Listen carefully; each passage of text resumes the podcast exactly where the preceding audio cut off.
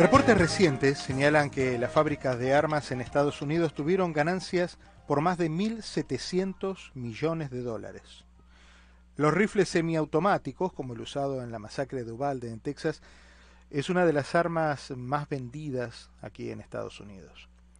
José Ramón Salas es armero, dueño de una casa de ventas de armas, y conoce sobre este mundo de las armas desde adentro, que es desde donde queremos mirarlo hoy.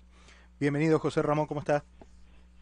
Buenas tardes Diego, buenas tardes a toda la audiencia. Muchas gracias, un abrazo fuerte y gracias por atenderme. Eh, ¿cómo, es la, la, ¿Cómo está la venta de armas en este momento? Mira, irónicamente pareciera que cuando ocurren tragedias como las que no queremos que ocurran, y también en años electorales o cuando hay un temor de que haya una provisión en armas, las ventas suben. Es algo irónico, pero se disparan las ventas ante el temor de que vaya a haber provisiones o mayores restricciones, y entonces la gente sale a comprar porque si ya lo tienes, entonces ya sencillamente no te lo pueden prohibir, porque lo compraste cuando era legal. Claro. Entonces, generalmente las, las ventas cuando eso ocurre van en alza. Pero nadie escuchó de ningún tipo de prohibiciones que ve que en ciernes, o sea, ¿de dónde sale eso?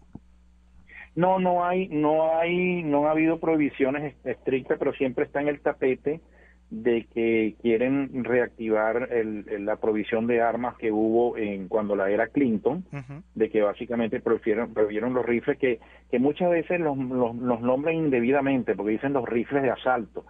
Y resulta que los rifles de asalto de por sí están prohibidos porque no las armas que se venden se disparan tiro a tiro. Entonces tienen aspecto militar, lucen como las armas militares, pero no son, son los mismos rifles que todavía han usado los ciudadanos americanos y que disparan eh, un, disparo a la vez cada vez que presiona el gatillo. No, no son armas automáticas. Para que fuera de asalto debería tirar en ráfaga para que se entienda fácil, fácilmente el público. ¿eh? Comprendo. Pero, pero no hay uno, no hay unos, eh, unos aditamentos que se ponen en algunos de estos rifles como para convertirlos en automáticos o estamos hablando de otra cosa. No, eso los prohibieron. O sea, hay rifles, hay rifles que ya vienen así. Por ejemplo, eh, eh, hablemos de, un rifle militar. Entonces, el rifle militar te trae el seguro y luego tú lo pasas para que dispare tiro a tiro y te da la opción de ráfaga. Que generalmente son, generalmente son ráfagas de tres tiros, pero son tan rápidas que suena como si fueran muchos disparos a la vez. Son tres ráfagas cortas, tres disparos cortos. Entonces, eh, por ejemplo, que en Cuba, cuando, la gente utiliza en el servicio militar el AKM, esos son tres ráfagas de tres tiros, ¿ok? Los AK que se venden acá disparan tiro a tiro. Entonces, e, eso es una confusión que se ha creado porque, repito, son los mismos rifles, pero que ahora tienen un aspecto militar. Antiguamente los rifles eran marrones de madera, ahora tienen ese aspecto negro, parecido al que usan los soldados. Entonces hay una diferencia, por ejemplo, entre un M16, que es un arma militar, y un AR-15, porque la AR-15 es la versión civil del M16. Entonces, la diferencia básica es que el, M16, aparte que está hecho de un mejor material o tiene unos componentes más fuertes porque son para hechos para, para operaciones militares, pero dispara en ráfaga, en automático, mientras que la R15 no. ¿Me entiendes? Sí, sí, sí, es un tema de diseño, digamos que incluso desde la fábrica se ha hecho como para ayornar el, visualmente el modelo. Sí, yo siempre hago esta comparación y se lo digo a mis estudiantes, ¿no? Cuando lo doy clase. Si tu vehículo tú lo pintas de camuflajeado, no pasas un tanque de guerra. O si tu vehículo, claro, y si tu vehículo tú lo pintas de rojo, no pasas un Ferrari. Claro. ¿Me, ¿me entiendes? Entonces, son los mismos rifles que de los años 1700 y pico se han utilizado para defender la libertad, solo que ahora eh, tienen ese aspecto. ¿Y qué pasa? Hay algunos rifles, lo que pasa es que el AR-15 es una patente libre, mucha gente lo fabrica, es un rifle que tiene muchas cualidades porque es muy liviano, es un rifle que no tiene casi retroceso, hay un montón de gente haciendo accesorios, es, muy agradable para disparar, ¿me entiendes? Pero fíjate, como lamentablemente ha sido utilizado malamente en, masacre, eh, ha agarrado una, una, una, triste fama, digamos, o, sea, ha sido nombrado negativamente, pero existen rifles en el mercado que utilizan el, los mismos cargadores o las mismas capacidades de una R15 y la misma, el mismo calibre y afortunadamente nadie los ha utilizado y por lo tanto nadie los menciona. Ustedes, y lo hablábamos con ustedes la vez pasada, cuando van a hablar eh, en la charla que mantienen con una persona que va a comprar un rifle, hay un poco de psicólogo también de parte de ustedes, porque van analizando, tratando de, de identificar lo que no se dice en la charla, ¿no? Mirando un poco más allá de la mirada, por curiosidad y a ver a quién le están vendiendo un arma de estas características. Y usted me menciona que las armas estas han sido usadas en, ataques eh, contra civiles en escuelas, en supermercados, en cines. ¿Existe un poco de morbo para ir a comprar un arma de esta frente a otra? No, tú sabes que yo creo que eh, lo que ocurre es que muchas veces la gente quiere como que tener la misma arma que usan los soldados que defienden el país, ¿ok? Están en el servicio militar, entonces como tener esa arma militar, como que la gente tiene ese gusto y como te digo, es un arma muy agradable para disparar desde el punto de vista recreativo es muy sabroso disparar. Yo recuerdo que, por ejemplo, yo en, mis inicios como militar yo utilizaba el FAL, el fusil automático liviano, que ah, es un calibre 762. Disparar ese rifle se te deja un, es, duro, te, te, golpea duro hacia atrás en el hombro. Entonces es algo que, bueno, lo dispara porque tienes que dispararlo, pero no es algo que tú te agrade dispararlo, ¿me entiendes? Eso no pasa con el R15, aparte que la munición es muy liviana. Entonces, yo pienso que a la gente le gusta tener ese tipo de armas, primeramente porque, bueno, la pueden tener, segundo por defensa de sus hogares y, por el uso recreativo, porque el problema es que los ciudadanos que legalmente compran esa arma no andan pensando este, en estar mm, utilizando sus armas contra nadie, ¿no? Más bien la piensan disfrutarla y, y tenerla como para defender sus hogares y su, su libertad. ¿Y recreativo dónde? ¿Qué, ¿Para qué se usa una, una de estas? Bueno, mira, la gente le gusta mucho ir al campo de tiro y te voy a contar algo, es algo eh, como yo fui militar 20 años, ¿no? Sí, sí. Entonces, uno uno a veces cuando cuando uno va a una uno trata de de repente yo no me pongo un pantalón camuflajeado porque dirán, oye, este tipo todavía no se le ha salido la cabeza y ya está retirado, ¿me entiendes? Pero, pero tú vas y ves civiles, digamos, que nunca han tenido vida militar, oye, se gastan lo que tú no te imaginas en miras, en, accesorios, este en un montón de cosas, en chalecos antibalas, equipamiento, y van que parecen que fueran unos mejor, mejor equipados que un soldado. La gente le gusta eso, la gente le gusta y recreativamente, eh, primero lo puedes utilizar para cacería, segundo lo utilizan para ir a disparar, porque es como retarte a ti mismo, ¿no? No hay nada más sabroso que disparar un rifle, porque es un tiro de larga distancia, como que tú este eh, eh, tú mismo apostar contra ti mismo de que eres capaz de pegarle un blanco tan lejos, que tienes precisión, es bastante agradable. Usándolo correctamente es algo que te puede traer muchas cosas buenas en tu vida. Ahora, usándolo mal eh, es una desgracia. Ok, me, me cuesta eh, asimilar el concepto de muchas cosas buenas en tu vida. Me parece una, una visión superlativa de la experiencia de, de disparar un rifle, pero la verdad es que reconozco mi limitación. No lo he experimentado, entonces no, no, no, no, puedo hacer match con eso, ¿no? Pero me pareció una manera muy interesante de definirlo. No, velo desde este punto de vista, fíjate, las armas, las armas sirven para traer alimento, porque lo puedo usar para cacería. Sí. sirven para, sirven para defensa personal, indudablemente. Sí, claro. ¿Ok? Y sirven para practicar deporte, porque ahí es un deporte, es un deporte olímpico el practicar con tiro, ¿no? Entonces, ¿qué pasa? Por eso, esas son las partes buenas de usar, de tener un rifle. Yo tengo varias armas, y mis armas no han matado a nadie. No, claro. se han disparado solas. Porque, porque el arma hay que verlo como un objeto. Entonces, ¿qué pasa? Si yo trabajara con una, fuera carpintero y trabajara con una sierra eléctrica, yo no dejaría la sierra eléctrica eh, eh, fácil en, el medio de la sala de mi casa para que si tuviera hijos pequeños pudieran cortarse un, miembro de una parte de su cuerpo. Por supuesto. ¿Me entiendes? Le tomaría una medida de seguridad y aquí los con las armas es lo mismo. Entonces, ¿qué pasa? Los dueños de armas tienen que cerciorarse que su, primero en entrenarse ellos, en entrenar a su entorno y mantener sus armas aseguradas para que no caigan en las manos incorrectas. Eso es lo primero. Ahora, hay una problemática que es una problemática de la sociedad que estamos viviendo y que el problema lamentablemente no está en las armas y no porque yo las venda ni porque yo de clase, ¿no? Porque yo no voy a poner mi interés personal o monetario por encima del interés, digamos, de toda la nación o de la gente, ¿no?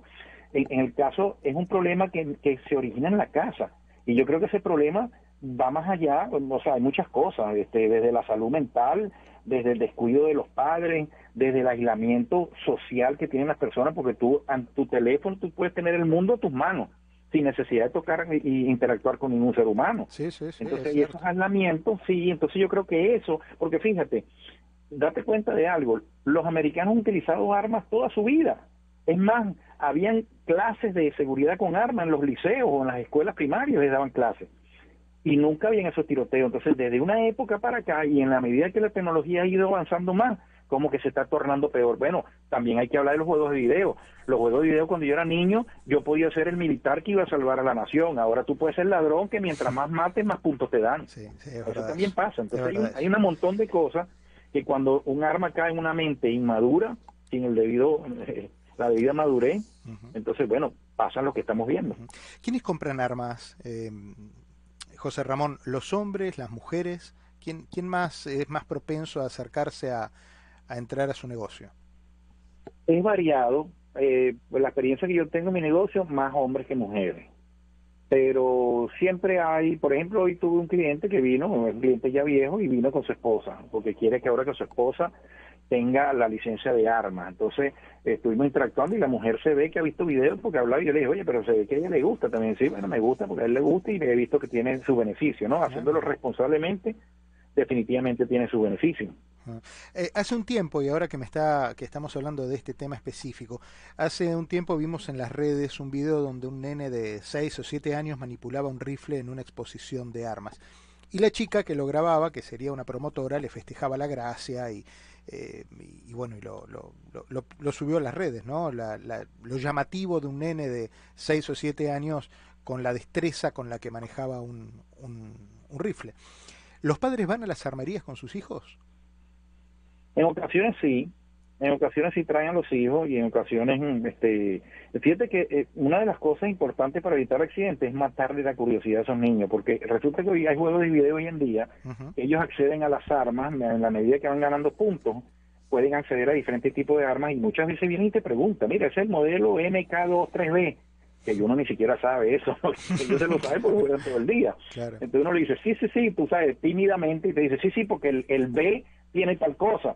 Entonces, cuando ya ellos eh, lo han visto en juego video, pero cuando ya lo tocan, ya entonces, y se les explica las medidas de seguridad, entonces eso previene, va a hacer que esos muchachos eh, sepan que las armas no pueden tocarla y que si se encuentran en un sitio donde dejaron el arma, lo primero que tienen que hacer es no tocarla, abandonar el lugar o salir del lugar y avisarle a un adulto que adentro hay un arma de fuego.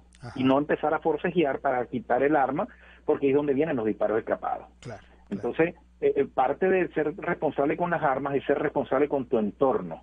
A veces yo veo alumnos que vienen a la clase y de repente le suena el teléfono y le dicen, no, es que estoy, me atrasé un poquito que hablando con un amigo. No dicen que están en una clase de armas, ¿no? Ah, yo les he hecho broma a los alumnos y les digo, pero mira, es que tú tienes que decirle a tu esposa, mira, aquí está un arma que a ella no le gusta, no importa que no le guste. Entonces, pero enséñale lo básico, tráela a la clase, incluso si quieres la traes de, de gratis, yo le explico, de manera tal, de manera tal que ella sepa que hay, un, hay algo allí en la casa que sirve para, para defender, porque el problema es que si hay una invasión de hogar, ¿verdad? O el, único el único ecualizador para tú estar igual, en condiciones iguales, es tener un arma para defenderte, porque de resto te entran dos personas armadas a tu casa con un cuchillo, es difícil que te defiendan, porque tú no llevas un cuchillo una pelea con un arma. ¿Cómo se compra un arma? ¿Cuánto tiempo pasa entre que entro a su negocio y me voy con el, con el arma? ¿Cómo funciona esto ahora? El proceso es un proceso que no es tan largo. Eh, básicamente una persona tiene que ser mayor de 21 años, estamos hablando del de, estado de Florida. Cada estado tiene su propia regulación. Entonces, Florida, mayor de 21 años, tiene que ser residente de Florida si desea comprar una pistola, un arma de mano, pistola o revólver. ¿Ok? De lo contrario, pudieras comprar, pero tienes que mandarla al sitio donde tú vives. Y entonces allá una tienda te hace el chequeo antecedente. Entonces, la persona viene, muchas veces la persona ya viene decidida qué es lo que, lo que, es lo que quiere y uno le muestra el arma a veces no saben, entonces no le recomienda dependiendo eh, del uso que le vaya a dar, me explico. Bueno, la quiero tener en mi casa, la quiero tener, que quiero cargarla encima porque trabajo hasta tarde y me da miedo ir al parqueo de noche y necesito un arma para mi protección. Entonces uno entra ahí en, diferenciar lo que es el tamaño de una pistola, que no sea tan grande, que no sea tan pequeña, él explica las características, la capacidad okay, eh, de municiones y precios. ¿Okay? Y precios, básicamente es eso. Entonces uno el vendedor de armas tiene que no solo, eh, no solo tiene que saber asesorarlo técnicamente en el arma, sino también tenemos un poquito de psicólogo, como ya hemos mencionado, y, también conocimiento de las leyes. Ayer me pasó un caso con un muchacho que me pidió desde un rifle AR-15, me pasó para otro de calibre 22, después no sabía, como que no quería, yo, entonces llegó y le pregunté, mira, ¿qué es lo que tú quieres? ¿Para qué lo quieres? Digo para qué, porque puede ser para defensa personal, puede ser recreativo, como puede ser de cacería. Claro. Entonces me dice, no, para trabajar para trabajar como guardia. Yo le digo, mira, porque yo soy instructor, yo tengo una licencia del Estado de Florida como instructor de guardia de seguridad con armas. Yo le digo, mira, tú no puedes trabajar con un rifle. Eso no es una potestad tuya. Eso es una potestad de la compañía a la que tú le trabajes. Tiene que pedirle un waiver, se llama, al, al estado de Florida, en este caso la edición de licencia del Departamento de Agricultura, y son los que te mandan eso, que te digan, eh, ellos son los que dicen si, si puedes trabajar con un rifle, por ejemplo, porque vas a cuidar un carro de transporte de valores, o vas a trabajar en la planta nuclear, ¿ok? Entonces se autoriza ese tipo de arma, pero no es una potestad del guardia que quiero andar con un rifle porque voy a trabajar en un nightclub, que fue lo que me dijo él. Entonces la venta se cayó y a mí no me importa porque en realidad yo quiero que mis clientes no vayan a caer, no vayan a caer en algo malo, o sea, de ley, o sea, de lo que sea. Claro, pero ese muchacho, pero ese muchacho que se fue con su asesoramiento eh, incómodo porque usted no le vendió ese rifle para lo que él lo quería se va a la armería de la otra cuadra y, se lo venden, porque no preguntan. Claro, no, como que aquí mismo él me hubiera dicho, no, no, no, menos mal que me explicaste eso, yo pensé que podía trabajar con ella, pero no, lo quiero porque quiero tenerla. Yo no puedo prevenir de eso a menos que yo sí vea que hay algo, por ejemplo, psicológicamente que la persona eh, es algo que uno puede determinar, pero no estoy seguro porque yo no soy un psicólogo ni un psiquiatra, ¿me entiende? Pero en ese caso uno le niega la venta, igual que si viene una persona que viene en una pareja la que manipula el arma, el arma es la muchacha o la, la joven, y entonces después él dice, sí, yo quiero esa arma. Entonces, eh, perdón, el que manipula el arma es el, el hombre y la mujer dice yo quiero el arma, o viceversa, ¿me entiendes? Entonces tú estás viendo que el que está manipulando el arma no es el que va a salir a nombre de él. Quiere decir que un comprador están utilizando a otra persona para comprarla porque quizás él no tiene derecho a portar arma. Y en ese caso uno dice, mira, lamentablemente no te puedo vender el arma, necesito que te salgas de la tienda. Y uno lo saca de la tienda. ¿Qué momento, Pero como tú dices, pero él puede ir a la tienda al frente y hacerlo. Y quizás ahí se pudiera mejorar eso si existiera algún sistema donde uno pudiera poner, mire, fulano de tal trató de comprar un arma y pareciera que no tiene derecho a hacerlo, como una alerta, pero quizás infringe un poco lo que es la, libertad de las personas. Sí, la, privacidad posiblemente. A mí me parece me parece súper interesante esto que usted plantea, que se, haga, que se haga un registro de seguimiento, pero claro, también es verdad que, eh, que sí, es que rompería rompería alguna ley y alguien se quejaría, claro. Ahora, cuando estábamos viendo cuando estábamos viendo los juicios de estas masacres, eh, creo que fue en la de Nicolás Cruz hace un par de semanas. Eh, apareció el dueño de la armería donde Nicolás Cruz había comprado el arma. Creo recordar que fue él. Y el hombre, bueno, comentaba, recordaba la venta, llevó los tickets de facturas y ese tipo de cosas, la parte tal vez administrativa. Cuando usted eh, vio esa, eh, esa o alguna otra situación en la que se entere que el dueño de una armería este, va a declarar porque el arma vendida en su negocio formó parte de un, de un, de una, de un delito, ¿cómo, cómo lo ve? ¿Qué, qué, le, qué le genera eso? Mira, no, no es algo que uno quiere que ocurra. Y quizás por eso uno, te repito, uno tiene que tener un poquito de psicólogo y un poquito de saber bien las leyes, para uno hablarle claramente a las personas con la ley por delante, para que quizás desistan, ¿no? Y desistan, y bueno, y si lo hicieron en otro lado, bueno, pero no lo hicieron conmigo. ¿Entiendes? Porque yo creo que muchos de los que vendemos armas, yo tengo una pasión por las armas, ¿ok? Por eso me hice instructor, por eso fui militar, me hice instructor de tiro y después me metí a vender armas, me, apasionan. Pero no es un negocio como cualquier otro negocio. Sí, los negocios están hechos para tú eh, sacar un, un, provecho monetario, pero en este caso mm, yo creo que todos somos tan aficionados a las armas y queremos que las armas se usen bien, que yo creo que cualquier vendedor de armas serio le va, va a declinar una venta con una persona que luzca inestable o una persona que luzca utilizar utilizando un tercero porque no queremos. Eh, mira así no que así no te llevan a declarar. Tú no quieres oye, saber, concho, qué pena que ese rifle se lo vendió ese muchacho cuando yo de repente, no sé, ¿me entiendes? Algo, Le entiendo perfectamente. Es algo que no sabemos, es algo que no podemos saber tampoco. entiendo. ¿Me entiendes? Nosotros no podemos saberlo, porque como, como el que vende carro no puede saber que el carro lo van a utilizar para cometer un DUI o para atropellar a alguien. Claro, exacto, para hacer corridas en Okeechobee, obviamente, obviamente. y por eso, y por eso uno, o por lo menos yo en lo personal, yo trato de explicarle todo lo posible y se los digo claramente, mira, si veo que van a comprar, mira, comprar un arma a nombre de otra persona es un delito, vas a terminar la cárcel, no se puede por esto, por aquí y por lo otro, y yo por lo menos duermo tranquilo con mi conciencia de que yo estoy cumpliendo la labor educativa que debo tener porque mi, labor como instructor no, no muere cuando yo termino la clase. Mi labor como instructor es cada vez que yo, incluso en una fiesta, alguien comente y yo le explico algo sobre un arma. Claro, claro, claro. José Ramón, le agradezco muchísimo. Me encanta siempre charlar con usted porque nos acerca a, lo que hay que hacer en el mundo de las armas, al, camino correcto dentro de, de las armas. Nadie está en contra de las armas eh, y bueno, y obviamente menos usted, pero sí estamos eh, muy a favor de, poder educarnos en el mundo de las armas. Sí, y eso... yo te agradezco la invitación y pienso que podemos convivir con ese derecho constitucional ejerciéndolo legal y, y responsablemente. entonces pueden convivir las dos cosas y que los ciudadanos se sientan seguros de que no están violando sus derechos y que los demás se sientan también seguros de que no van a estar en un lugar y va a venir un loco a querer, cometer lo que la tragedia que están haciendo. José Ramón, le mando un abrazo y gracias. ¿eh? Gracias, igualmente, Diego. Muchas gracias. Hasta luego.